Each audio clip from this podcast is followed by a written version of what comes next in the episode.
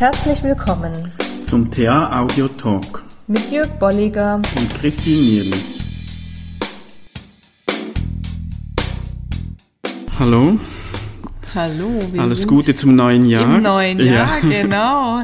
Herzlich willkommen im neuen Jahr an alle, genau. Mhm. Zeit für gute Vorsätze? Ja, hast du dir Vorsätze genommen? Nein, ah. nicht wirklich. Ich, ja. äh, vielleicht ist es generell nicht so mein Ding und vielleicht auch so aus Angst oder aus Erfahrung auch von anderen. Funktioniert ja eh nicht. Mhm, ja. Also ich denke auch, es gibt eher wenige, die das noch tun, mhm. weil schon auch so die Idee ist, ähm, ja, was soll das? Ne? Und ähm, vielleicht auch so die Idee, ich, ich, ich muss so viele Ziele definieren, äh, geschäftlich meist. Ähm, was ich nächstes Jahr vorhabe, weiß ich vielleicht auch noch gar nicht, ist so unplanbar. Das heißt, man lässt es so außen vor, ja. Mhm. Und ist eigentlich gar nicht so eine schlechte Sache. Die genau. Vorsätze ja. muss ja nicht am 1. Januar sein, kann mhm. auch irgendwann im Jahr sein. Genau, ja. Ähm, die Frage ist, wie, wie gelingt es? Wie, wie kann ich mir Vorsätze nehmen, die, die, die ich dann auch äh, mhm. umsetzen kann, dass mhm. die etwas bewirken? Ja. Und beispielsweise im Coaching ähm, mache ich das äh, immer wieder jetzt unterjährig mit ne, Coaches, mhm. dass man sich, das sind ja auch Ziele, mhm. setzt und sagt, was möchte ich denn eigentlich verändern? Und dann geht man da Schritt für Schritt das an und mh, mm, ja. Und ja, interessant ist, dass es so meine Erfahrung, dass es viel einfacher ist, wenn ich mit anderen Menschen oder andere Menschen begleite ja, durch solche Prozesse, ja. als wenn es um mich selbst geht. So.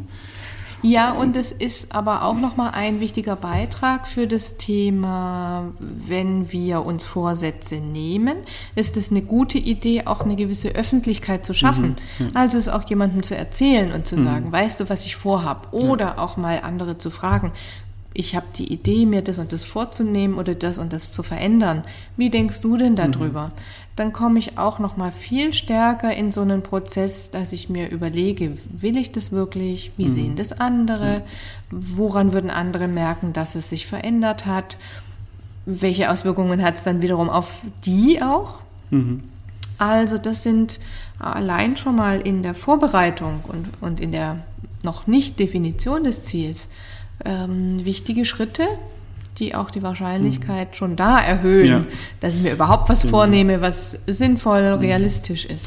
Und du hast vorhin gesagt, will ich das überhaupt? Mhm. Ich glaube, das Problem, dass viele auch diese äh, klassischen Neujahrsvorsätze, ich will weniger rauchen, weniger essen und was auch immer diese Themen sind, die funktionieren vielleicht auch nicht, weil da nicht die Frage ist, was will ich, sondern was will ich nicht mehr oder was darf ich nicht mehr. Mhm.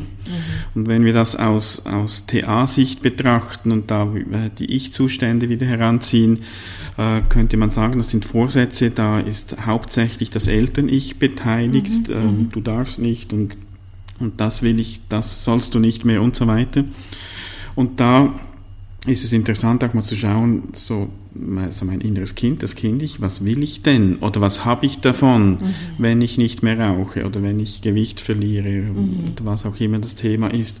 Und dann ähm, erhält der Vorsatz auch schon eine andere Qualität. Ja, dann darf es auch Spaß machen, mhm. ne? dann darf es auch lustvoll sein oder ja. vielleicht auch leicht sein. Also das mhm. mit dem Kritischen ist auch verbunden, es muss hart erarbeitet ja, ja, vielleicht genau. sein. Also auch solche Ideen, die mhm. dazukommen. Ja. Und auch so die Vorstellung der Zukunft, wie, wie wird es dann sein, wenn ich mhm äh, leichter bin. Ich fühle mich, mich vielleicht wohler in meinem Körper. Ähm, mhm. Ich stelle mir vor, im Sommer, Badesaison, was ist denn da anders, wenn ich da äh, am Strand entlang gehe, mit weniger Gewicht, als das jetzt wäre, oder auch für, für Raucher, was heißt das konkret? Ähm, ja. was, was gewinne ich an Lebensqualität? Mhm.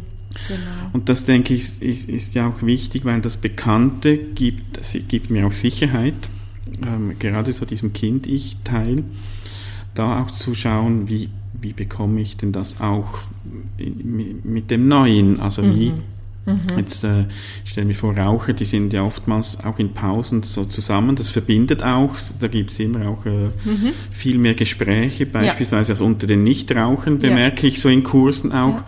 Und wenn ich nicht mehr rauche, bin ich da nicht mehr dabei. Mhm. Also muss ich mir oder darf ich mir auch überlegen, was kann ich denn, wie, wie kann ich das ersetzen? Wie komme ich trotzdem auf meine Kosten, mit anderen in Kontakt zu sein und, und äh, zu diskutieren, Smalltalk, was auch mhm. immer. Ähm, um auch dieses Risiko, ich bin plötzlich allein und habe keine Kontakte mehr, zu minimieren. Ja, so, genau. Also ja. Und was du ja auch gesagt hast, ist noch eine Möglichkeit dazu oder alternativ, diese Vision oder das sich bildlich vorzustellen, mhm. hat ja auch damit zu tun, dass ich eher so ein ganzheitliches Bild von dem kriege, mhm. was ich dann, wie ich dann sein werde oder was ich dann anders tun kann. Mhm. Also auch noch mal viel stärker, nicht nur kognitiv da was zu definieren, mhm. sondern auch Gefühle mit anzutriggern, Gefühle mit reinzunehmen, mhm. Gefühle diesbezüglich auch zu überprüfen, ja. um dann zu einem Verhalten zu kommen, was stimmig mhm. ist und auch so ganzheitlich wir sehen das inzwischen bei in so einem Beispiel wie ZRM, also Züricher Ressourcenmodell, bezieht es sehr stark ein, dass man Bilder mit einbezieht. Mhm. Dass wir einfach inzwischen wissen, aufgrund von Studien, dass unser Gehirn sehr positiv auf Bilder reagiert. Das heißt, das kann ich mir auch zunutze mhm. machen, mir ein Bild zu entweder erzeugen, wie du es jetzt gesagt mhm. hast, oder mir sogar ein Bild auszusuchen, was mhm. passend ist zu meinem. Ziel. Mhm. Ja, das, genau, das, dann wird es auch sichtbar. Ja. Also wenn ich, ähm, wenn ich das Bild, das kann ich ja dann irgendwo auch aufhängen und ja, äh, genau. ich, ich, werde daran genau. erinnert. Vor allem eben mit den positiven Emotionen, die ich mit diesem mhm. Bild dann verknüpfe. Ja. Und dann ist eben nicht einfach die Regel, du darfst nicht mehr, sondern es ist dieses Bild, das, das, ja. das die, die positiven Gefühle auch anregt. Ja. Und ich dann eben auch schauen kann, was heißt das dann auch jetzt auf mein konkretes Verhalten, was äh, ist ja dann nicht nur mit dem Ziele setzen gemacht, genau, sondern es geht auch genau. darum, wie, wie setze ich es um, ähm, wie komme ich dazu. Mhm. Welche, welche Schritte sind, sind mhm. äh, möglich, realistisch auch? Ja.